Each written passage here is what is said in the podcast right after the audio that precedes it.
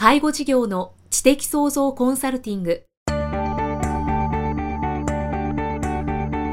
ポッドキャスト介護事業の知的創造コンサルティングでは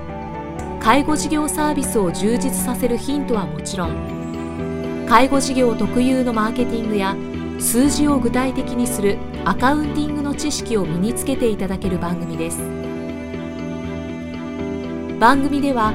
脳の専門家である長谷川芳也がビジネスにおける脳の使い方もお伝えいたします。このポッドキャストは成熟期衰退期に向かう介護事業を継続発展させるためのノウハウを提供する医療法人ブレイングループがお届けします。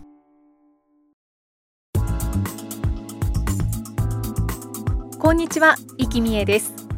介護事業の知的創造コンサルティング。今回は第113回目となります。長谷川先生今回もよろしくお願いします。よろしくお願いします。さあ今回はどんなお話をしてくださいますか？そうですね。前回はこれからですね、はい、まあ、急増する多子時代、まあ、多くの方が亡くなる時代で、まあ、病院と自宅以外で有料老人ホームやグループホームサービス付き高齢者住宅で亡くなる方が急増しますよというお話を紹介しました、はい、実はそんな簡単に移行できるのかっていう疑問が実はあるんですね、まあ、この間の50万人ぐらいの方が病院で亡くなることもできないさらに家で亡くなることもできないっていう人たちが出てくる。だからそういう人たちが今言った施設に入れれば何の問題もないんですが、はい、実はこれらの施設はですねいずれもお金がすごいかかるんですよ。すごくかかる。そうなんですね。まあ、お金はつきものだなとは思っていましたけれどもね。そうなんです。結構皆さんですね、あの患者さんなんかとお話ししてると、ここまでかかると思ってなかったっていう人は結構多いんです。ああ、予想以上なんですね。はいだからまあ具体的な数字を挙げますとまず都市圏でなければ、はい、例えばグループホームっていうのはだいたい月に15万円程度、うん、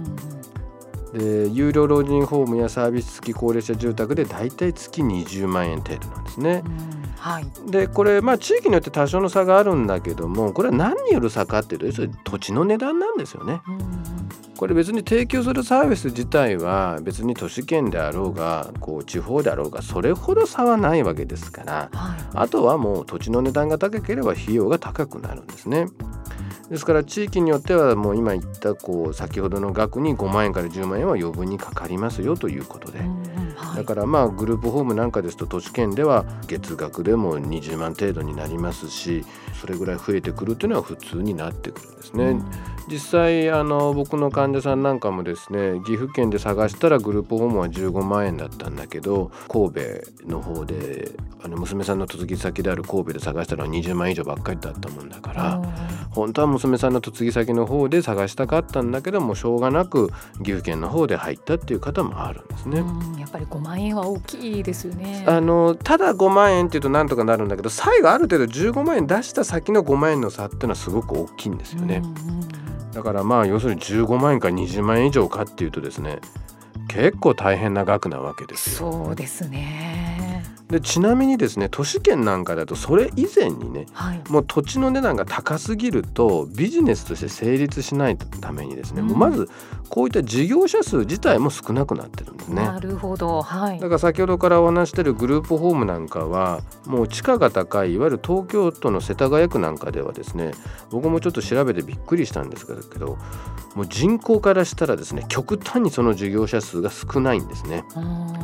たくさん人は住んでいても、土地が高すぎてしまって逆にもうやろうとするとものすごい高い値段になってしまうんですね。とてもなんか不均等ですね。そうですね。だからまあ割と都市圏の方っていうのはですね介護施設に入る場合はその地域のですね周囲の市町村に行くというのはですねあのよくあることなんですね。はい、ですから実はこの高齢者の住宅の問題っていうのは結構お金のことがすごく大事になってくるんですね。まあ、そんな現状を知っていただいた上でですね、はい、実はこの本当にこれ年末に昨年末に日本経済新聞の記事でちょっと僕も驚くべき記事がありました。これがどういった記事かっていうとですね広がる格差。まあ、格差っていうとねなんとなく皆さん、若い人の中で格差があるなっていうのはなんとなく最近よく聞くじゃないですか、ね、これ違うんですよ。広がる格差。60歳以上の4分の1は金融資産ゼロ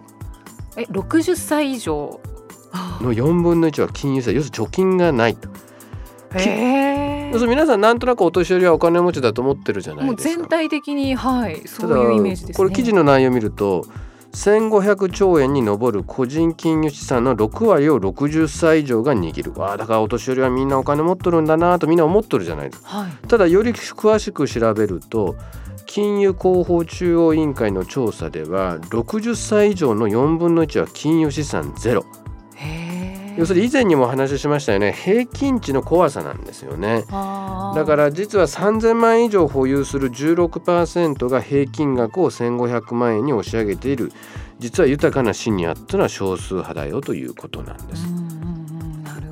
だからあくまで平均値なもんですからとんでもなく持ってる人たちが平均値だけを上げてるんですが、はい、実は4人に1人は金融資産ゼロ。これねどういうことかっていうとね、はい、金融資産がゼロっていうことは、はい、もう収入は年金しかなく取り崩す貯金もないってことなんですよ。そうですよね金融資産がゼロだから貯金がないってことですもんね。そうなんですよ。でこれも実は皆さんね年金年金って言いながらどれぐらい年金もらえるか知ってない方も結構多いんですが、うんはい、いわゆる、まあ、自営業の方なんかが入っている国民年金の額っていくらかでご存知ですか？ということなんで、うん、これね、はい、まず40年間かけたらその40年って満額なんです。だから25年しかかけてなかったらもっと今から言う額は減るんですが、40年間満額かけて年間79万2100円です。年間ですよ、はい、ここから健康保険や介護保険料が引かれますからさらに手取りは低くなります、はい、つまり月額6万円ぐらいなんですいや少なすぎですね。少なすぎない、はい、だから正直言うと家で生活してる自分の家で生活していくだけでも結構大変なんです。まあ例えばこれ夫婦であればこの月額6万円が2倍もらえますから12万ぐらいあるわけなんですけど、はい、ですから普通で生きていっても大変な額なのにもしこれで貯金がなければ、うん、先ほど紹介した有料老人ホームグループホームサービス付き高齢者住宅の入居で月に15万とか20万20万ってまだ安い方高いとこもっと30万も40万もありますから、はい、そんなとこ入れるわけないんですよ。もう大赤字ですよね。そうなんまあ、ここでね、はい、あの本当に親孝行な子供がいていやお父さんお母さんそんなこと心筋しないで私たちがちゃんと毎月援助してあげるからねなんてことができればいいですが、はい、今の世の中の経済状況で子ども世帯も皆さん生きるのに必死な時に、はい、そんな親に援助ができる人がどれだけいるのかということなんです。本当そうですね。まあこの話はねあくまでそのいわゆる自営業の方たちだからいやサラリーマンはもっともらえるんじゃないかってことでどれぐらいもらえるかっていうとですね、はい、年金っていうのはですね実は払った額に応じますのでたくさん払えばたくさんもらえますし、うんはい、ただまあ普通一般的ですとですね大体年額でサラリーマンやってた人は大体年額で200から300万の年金をもらうことが一番多いんですね。だからまあ200万から300万ってことは、まあ、月額でいけば、まあ、15万から25万ぐらいの間もらえるわけですから、うん、変な話あ結構もらえるじゃん。まあそうですね。場合によって施設だって入れずじゃんってことになるんですね。うんうん、しかしここで注意していただきたいのは仮にご主人が年金で2300万もらっていても、はい、例えば奥さんが専業主婦であった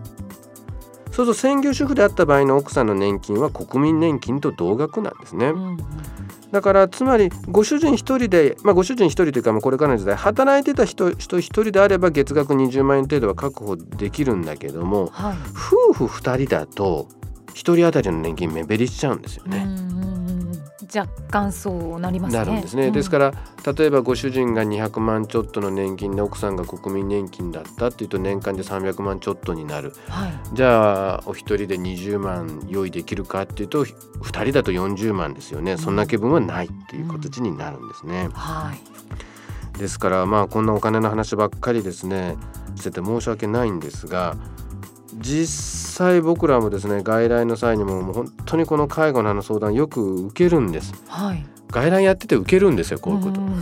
でね ちょっと不思議ですか？はい、不思議なんだけどもこれが今の現実で、まあ、はっきり言うとね介護はほぼお金で解決できます。これをですね公園などの前に言うとしらけちゃうんですが、もうこれは現実なんですよね。ですからもう月額20万出せますよって言われれば僕らはどんな相談でも乗れます。ああもうどこもう今施設がいっぱいだとか言いますがちゃんと空いてるとこありますから、はい、もうちゃんと20万以上出せればですねもうかなりの施設を選ぶことができるんですね。うん、だからサラリーマンの方なんかだったらまあかなり年金だけでもいきますし、はい、まあ、国民年金だけだったらまあ貯金がさらに必要になってきますよということになるんですよね。でも今もう本当に具体的にお話いただきましたのでもうやはり早くから貯金をしておくことが非常に大事だということですよね。まあでもそんな年死ぬ時のために貯金しておくなんてすごい寂しい人生ですからね。そうなんですがでも今の話を聞くともうそうするしかないなと思いますが、うん、じゃあ国はどうしてくれるんだっていう話になるんですが、はい、国はねこれからたくさん亡くなっていく時代に病院も作ることはしないわけですね。でまあ、病院がまあ医療なんですけどじゃあ介護は国は何を準備してたかっていうといわゆる助成金により整備してた特別養護老人ホームだとか老人保健施設があるんですね。はい、でここなんかは実は年金が少ない方の場合は今ですと減免制度によって負担金が10万以内で入居することも可能なんですよね。はい、だからまあ皆さんにしてみれば先ほどからお話ししてる民間が整備する有料老人やグループホームサービス高齢者住宅だと月額20万ぐらいかかるんだけどもじゃあ国が用意したこういう施設があるじゃないかっていうことなんですが、はい、実はこれらの施設数はすごく少なくてこれからもそんなに作る予定はないんですね。そうなんです、ね、ですから今でも入所待ちはだいたい23年待ちはざらとなってるんですね。もう待ち状態になってるんですね。もうすでに23年は普通ですね。ですからまあ数的なことだけ見るとですね、はい、これから亡くなる方が増えていく中で年間50万人ぐらいの方が余分に亡くなっていくわけですがその方々の中で月額20万円出せる方はいわゆる有料老人ホームやグループホームやサービス付き高齢者住宅に入ることができるんですがそれ以外の方は路頭に迷うことさえ考えられるということです。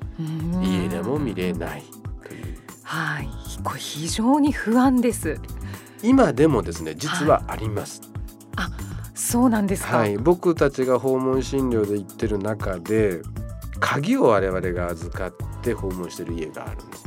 どういうことかっていうともう昼間ご家族の方みんな仕事で働きに行ってる、はい、で寝たきりのおばあちゃんだけ家にいるんですね。うん、えじゃあ昼間他の、ね、デイサービスとか行けばいいじゃない。ヘルパーさん入ればいいじゃないって言うけどそこへ行くにはお金がかかるんです。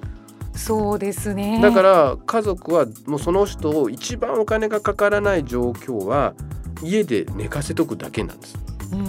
ですから我々が鍵を開けて入っていくんです。えお医者さんは行くの？お医者さんは医療はただだもんですか？ら ですから我々は呼んでいただける。はい、ただ他のえデイサービスだとかヘルパーさんは1割負担がかかる。そのお金すらも出せないもんですからその人たちはほとんど使わない。だからもう逆に言うともうこうなってお金はないどこの施設にも入れることができなければ家で見る見るも何も使わず本当家で寝かせっきりっていうのが今の現実なんですね。うん、実際にあるんですね。ですからまあ皆さんもまあ感情的な話し合いでですね、まあ、誰が見るんだとかどうやって見るんだって議論する方もあるんだけどね、はい、まあやっぱり若いうちからお金残すことも大事なのかなという気はします。うん、ただまあより不安を募らせると申し訳ないんだけど残しすぎるとねはい、こそ年金あるやんっていうのに、はい、その年金を当てにして家族がそれ暮らしてたりするこのお金使って施設に入れればいいんじゃないですかって言うといやいやいや実はうちの住宅ローンの一部はおばあちゃんの年金を当てにしてるからダメなんですっていうことを言うんですよね。だからせっかくそのおばあちゃんにしてみれば今まで自分が働きながらかけてきた年金で結構年金がある、はい、だからそれでそのお金で自分はいろんな施設を選ぶ権利があるのに子どもさんが住宅ローンの一部に使っちゃったりして自分のためには使ってもらえないという実例もこれ結構あります。悲しいことですね まあそんな情けない子供にしないようにえお金残すだけじゃなくて教育していく必要もあるんですね。確かにそうですね。いや今回は本当にまあお金お金のお話でしたけれども、はい、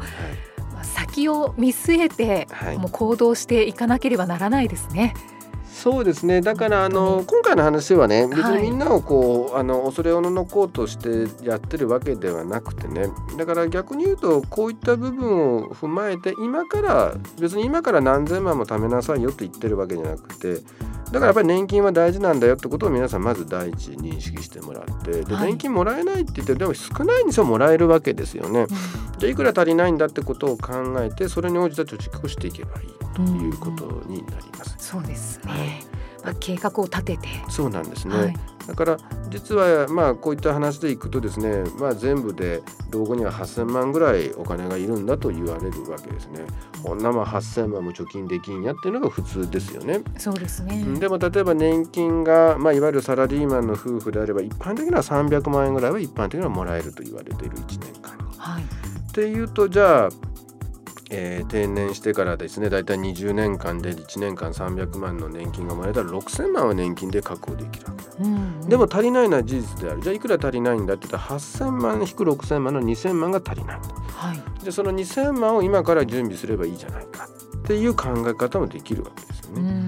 だから8,000万ボーンと考えるととても難しいんですけどもまあ今から足りない部分を少しずつ準備するもしくは年金をまずきちっと大前提としてかけておくっていうのは大事なことだと思いますね。うそうですねいや本当にあの今回は、まあ、貯金そしてお金の重要性というのを大変感じた回でしたね。はい、長谷川先生ありがとうございました。ありがとうございました。